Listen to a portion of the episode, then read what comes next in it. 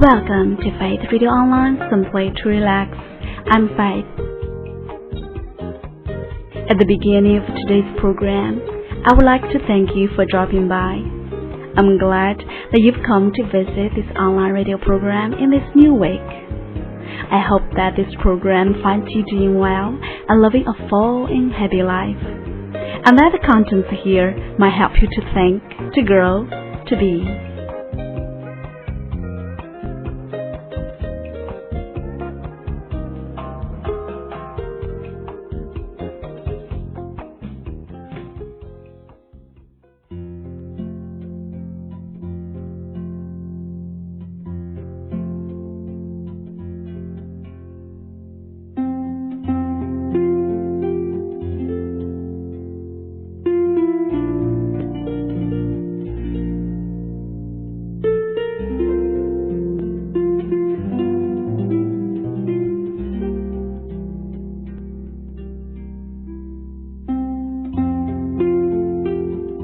Everyone has a bank. Its name is time. Every morning, it credits you with 86,400 seconds.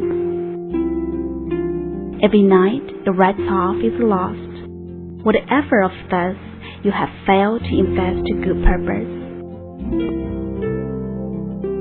It carries over no balance, and allows no overdraft.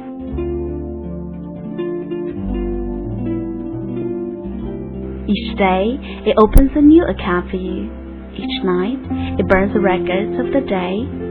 If you fail to use the day's deposit, the loss is yours. There's no going back, there's no drawing against the tomorrow. You must live in the present and today's deposits. Invest it so as to get from it the uttermost in health, happiness, and success.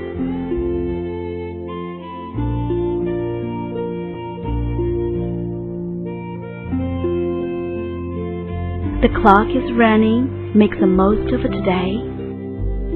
Seize the day.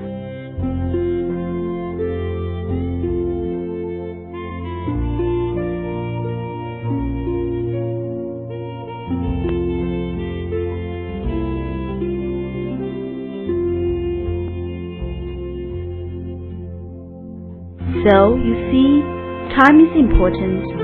Make the most of it.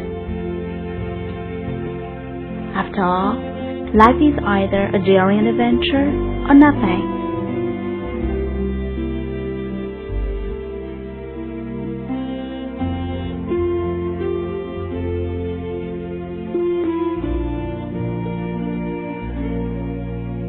This is Faith at Faith Radio Online, simply to relax.